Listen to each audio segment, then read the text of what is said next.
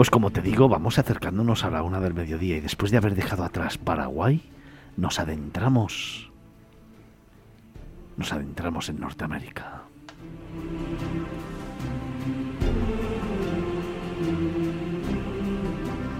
Y es que esta sintonía ya sabes que nos lleva a descubrir un nuevo patrimonio de la humanidad.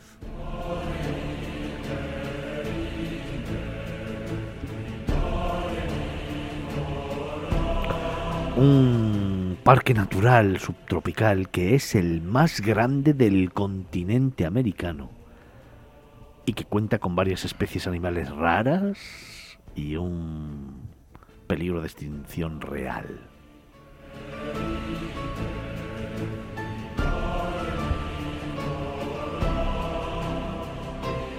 Este parque nacional cubre aproximadamente un millón y medio de acres de humedales. ¿Ya sabes dónde estamos?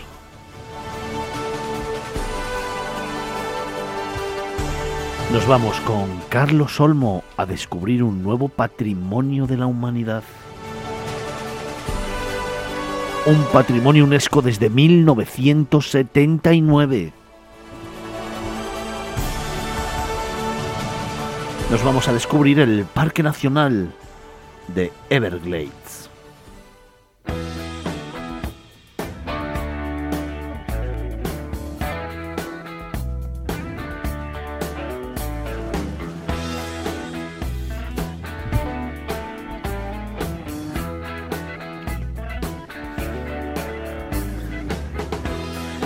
Este sitio, en el extremo sur de Florida, fue llamado un río de hierba que fluye imperceptiblemente desde el interior hacia el mar.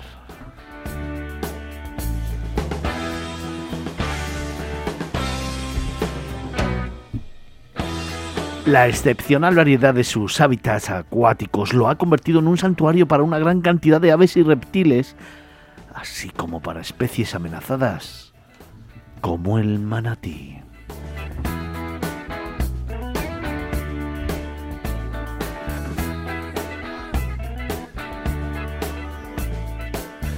El Parque Nacional Everglades, eh, con más de 610.000 hectáreas, de las cuales 567.000 fueron inscritas como Patrimonio de la Humanidad en 1979, se encuentra en el centro de un complejo de áreas protegidas, Paloma. Sí, este complejo está incluido en él el Parque Nacional Big Cypress Preserve, el Parque Nacional Biscayne, el Parque Nacional Dry Tortugas, 10 refugios nacionales de vida silvestre y el Santuario Nacional Marino de los Cayos de Florida, lo que nos da una idea de la importancia ecológica de esta zona de Florida.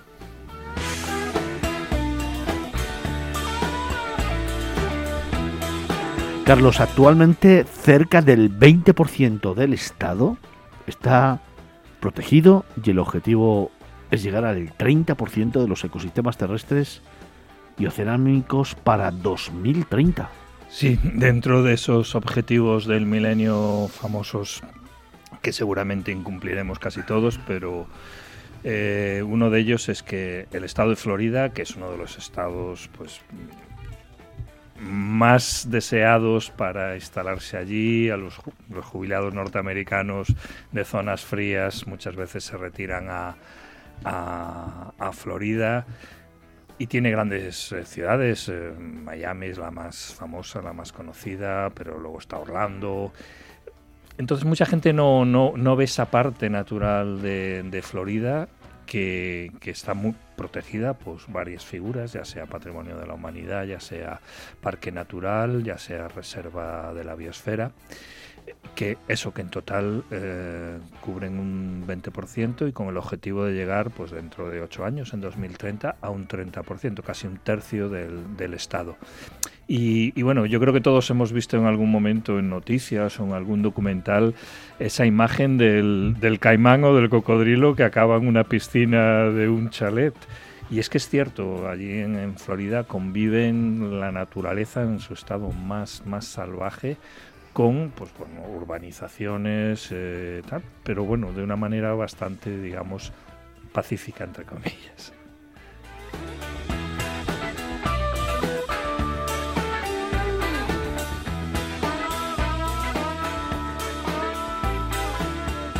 El Parque Nacional Everglades es la reserva natural subtropical más grande del continente norteamericano. Su ubicación en la unión de América templada y subtropical, agua dulce y salobre, bahías poco profundas y aguas costeras más profundas, crea un complejo de hábitats que sustentan una gran diversidad de flora y fauna.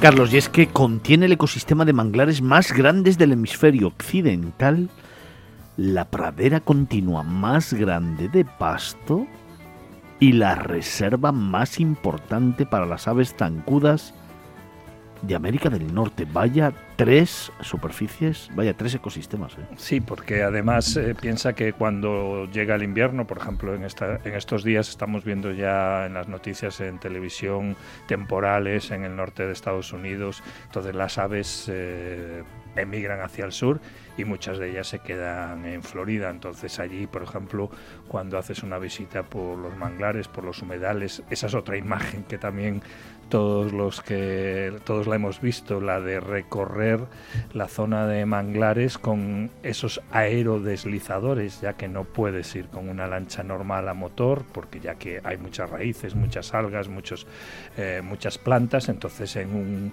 en una lancha a motor normal se, se quedaría el motor atascado, entonces van en esos aerodeslizadores que hacen muchísimo ruido, pero que es la única manera para poder navegar. Entonces ves grandes eh, bandadas de, pues, de garzas, de todo tipo de aves zancudas.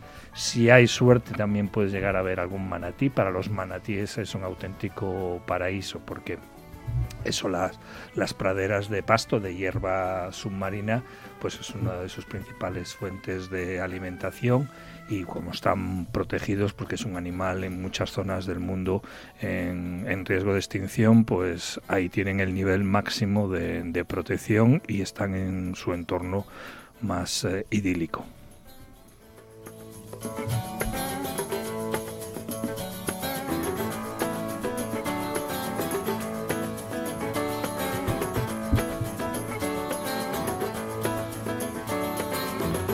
Los Everglades tienen un fondo marino casi plano que se sumergió al final de la última edad de hielo y contienen vastos humedales subtropicales y ecosistemas costeros marinos que incluyen marismas de agua dulce, fijaos bien, extensos bosques de manglares, marismas de agua salada, Carlos, y ecosistemas de pastos marinos importantes para la pesca comercial y recreativa. Efectivamente, eso, sus características eh, biológicas, eh, geológicas, perdón, lo hacen absolutamente único y a partir de esa geología se ha desarrollado una biología absolutamente única, porque tenemos eso, los manglares que suele ser uno de los ecosistemas más delicados de proteger porque son muy eh, les puede afectar mucho la contaminación, las industrias, el consumo excesivo eh, humano, eh, pero ahí al llevar ya muchas décadas protegidos, pues es el, realmente el hábitat perfecto para muchos tipos de animales. Hemos hablado antes de que allí hay caimanes, hay cocodrilos, hay mm, muchos tipos de aves, sobre todo zancudas, y, y, luego principalmente pues animales en riesgo de extinción como, como el manatí.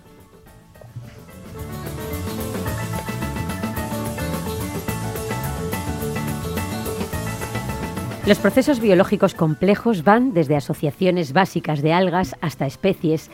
La mezcla de especies de vida silvestre subtropical y templada no se encuentra en ningún otro lugar de los Estados Unidos. Con depredadores como el caimán, el cocodrilo y la pantera de Florida, es un santuario para una gran cantidad de aves y reptiles y brinda refugio a más de 20 especies raras en peligro de extinción y amenazadas como el manatí.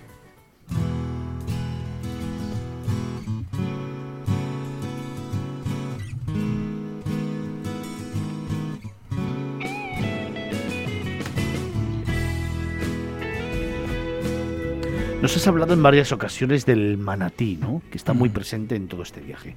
Sí, la, vaca marina, como le llaman en algunos sitios, y que también para, muchos es el animal que es la fuente de, ese mito que son las, las sirenas. cuando se creó la leyenda del manatí probablemente era la época en la que la mujer ideal era tenía más curvas y era un poco más rolliza de lo que es hoy en día el ideal, porque está claro que confundir a un manatí con una sirena, pues bueno, pues no, no, tienes muy buena vista normalmente. No, pero quitando, quitando bromas, sí, es un animal que, como decía, en, muchos lugares, desgraciadamente, eh, incluso ha desaparecido porque son animales que mm, prácticamente no, no nadan a, velocidad rápida, o sea, cuando se quieren escapar, evidentemente no, no, no, lo, no lo hacen rápido y, por ejemplo, en algunas zonas, eh, sobre todo, mueren como consecuencia de choques de barcas y que las hélices de los motores, pues les les rasgan la espalda y al final mueren, mueren desangrados. Aquí todo eso no sucede porque las zonas de, reproducción y de vida de los manatíes están absolutamente prohibidas al acceso de, lanchas motoras. Entonces, en ese sentido, la, reproducción está garantizada y, como decía antes, al vivir en zonas de manglares, eh, pues tienen alimentación asegurada. Y yo allí no, no lo hice porque no se puede hacer, pero sí que he nadado con manatíes en, México, concretamente en, en, Cancún, cerca de Cancún, y es una experiencia absolutamente única porque es un animal enorme, pero que está ahí feliz y contento, eh, con su boca también muy ancha, mm, buscando hierbas en el fondo eh, entre la arena y, esa es su fuente de, alimentación. Es, a mí es un animal que me produce muchísima ternura.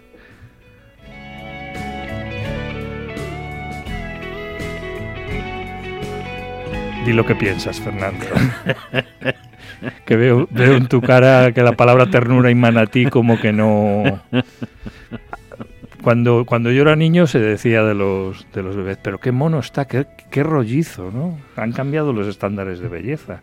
Y el manatí se ha quedado un poco fuera de, las modas, pero bueno.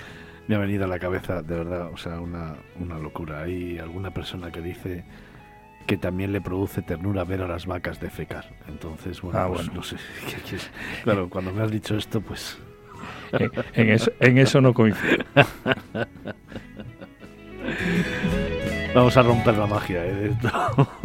No, ya la habéis roto.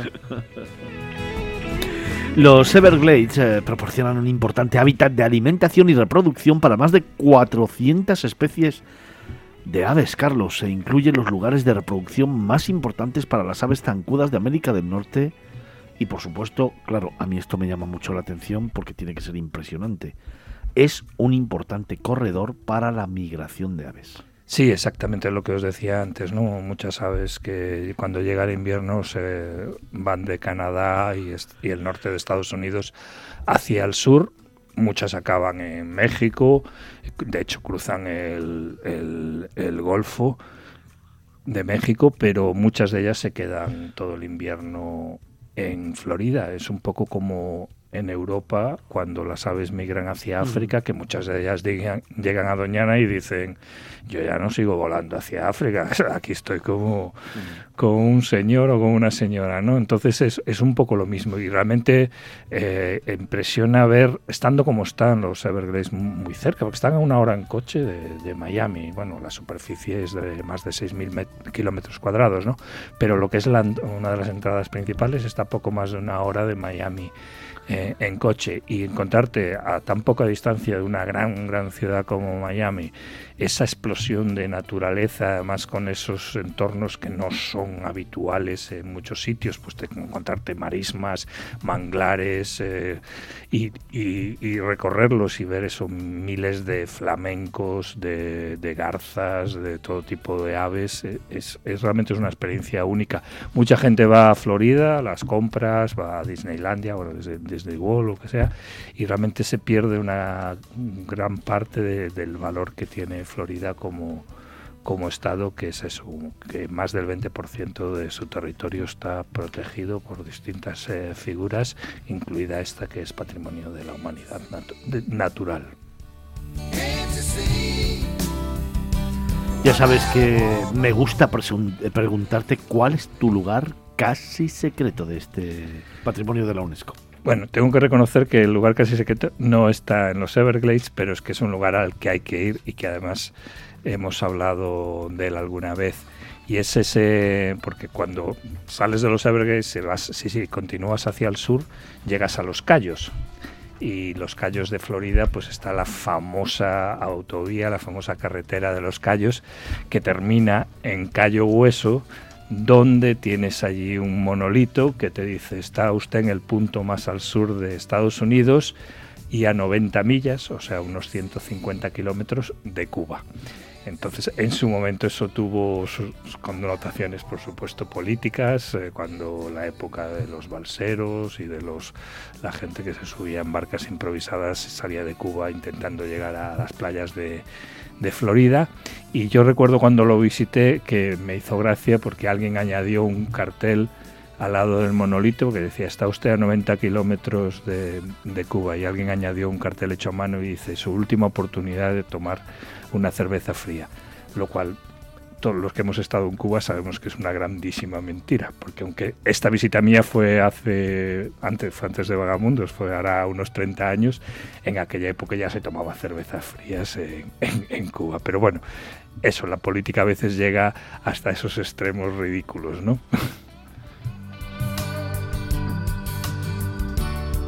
Carlos, y para terminar ese último consejo, esa pues es, es, muy un consejo que es bastante importante. Ahora, desde diciembre hasta abril, es la época para visitar los Everglades.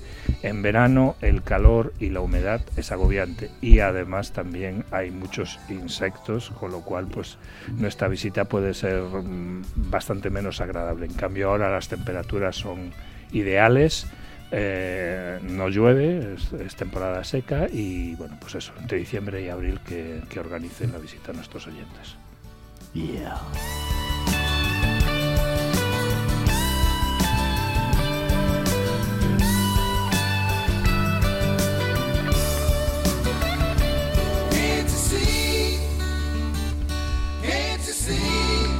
Patrimonios de la humanidad. A ritmo de country. Ahí está. Me encanta. Norteamérica. Parque Nacional de Everglades. Florida. Patrimonio de la UNESCO desde 1979. Carlos Olmo.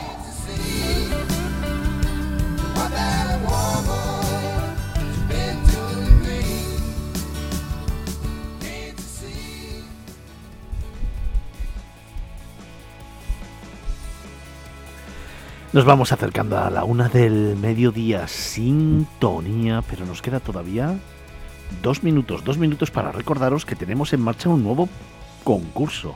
¿Cómo y dónde enamorarías a tu pareja en Oporto? Esa es la pregunta que te estamos haciendo. ¿Y qué te regalamos? Pues dos noches de alojamiento con habitación doble y desayuno en el Hotel Carris Porto Ribeira. Tan solo tienes que escribirnos y contarnos cómo y dónde enamorarías a tu pareja en esta ciudad espectacular del país vecino. Para hacerlo, Paloma, para concursar, ¿qué es lo que hay que hacer? Pues lo de siempre, es súper sencillo entrar en las redes sociales de Miradas Viajeras, escribir cómo y dónde enamorarías a tu pareja en Oporto, pero hacer una, un relato creativo, chulo, uh -huh. etiquetar siempre a una persona y siempre el hashtag escapadamv. El 12 de febrero damos el ganador, así que todavía tenéis tiempo para poder disfrutar del fantástico premio que tenemos para vosotros. Dos noches de alojamiento con habitación doble y desayuno en el fantástico Hotel Carris Porto Ribeira de Oporto. Un premio excepcional que ya te digo yo que me encantaría ganar a mí mismo. Nos acercamos a la una del mediodía, momento de terminar nuestra aventura, nuestro camino, nuestro itinerario de este sábado aquí, en Miradas Viajeras en Capital Radio. Gracias a todos los que habéis hecho posible esta nueva aventura, este nuevo capítulo, estas, nueve, estas cuatro horas de radio en directo en el que hemos vuelto a soñar, a disfrutar, a vivir y a sentir Nos escuchamos el próximo sábado aquí a las 9 de la mañana. Conéctate con nosotros, conecta con Capital Radio.